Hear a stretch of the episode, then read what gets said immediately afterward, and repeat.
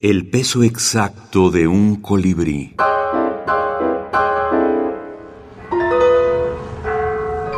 Luis Humberto Crosswhite. El gran pretender. ¡Vamos a la Coahuila! No, es peligroso. El barrio es el barrio, socio.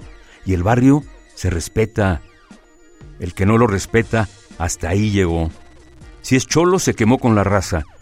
Si no es cholo, lo madreamos macizo. 3. Ya se acabó, comentan los morros. El Saico no está. El Mueras no está. El Chemo no está. Nada es lo mismo. Se llevaron a culpables, a inocentes. Se los chingaron, les valió madre. La juda, la chota, la placa. Por eso el barrio ya no es el barrio. Por eso la raza ya no es la raza. Por eso los morros se juntan en la esquina frente a los licores Corona y hablan de aquellos tiempos y dicen, aseguran que nunca volverá a suceder. Por eso.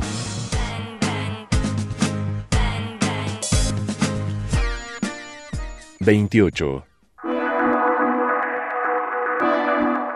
Cristina no se sentía a gusto con la cholada. Al principio jugaba a ser chola y era compa de la china y de toda la raza. Después ella encontró su onda fuera del barrio. Buscó trabajo en un banco, comenzó a sentirse crema. Se perfumaba, usaba zapatos de tacón. Agarraba esa onda, luego regresaba con las cholas. A las rucas no les pasaba que estuviera cambiando, como si no supiera lo que buscaba. O eres chola o no lo eres. La onda no es complicada. Se lo dijeron. Si eres chola, te reportas con la raza. Si no eres chola, quédate en tu cantona y déjate de chingaderas. Con nosotras no tienes nada que hacer. El gran pretender. Luis Humberto Crosswhite.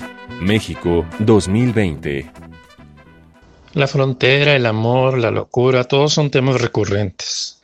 La frontera como delimitación geográfica y cultural, el amor porque también puede ser un límite entre dos personas.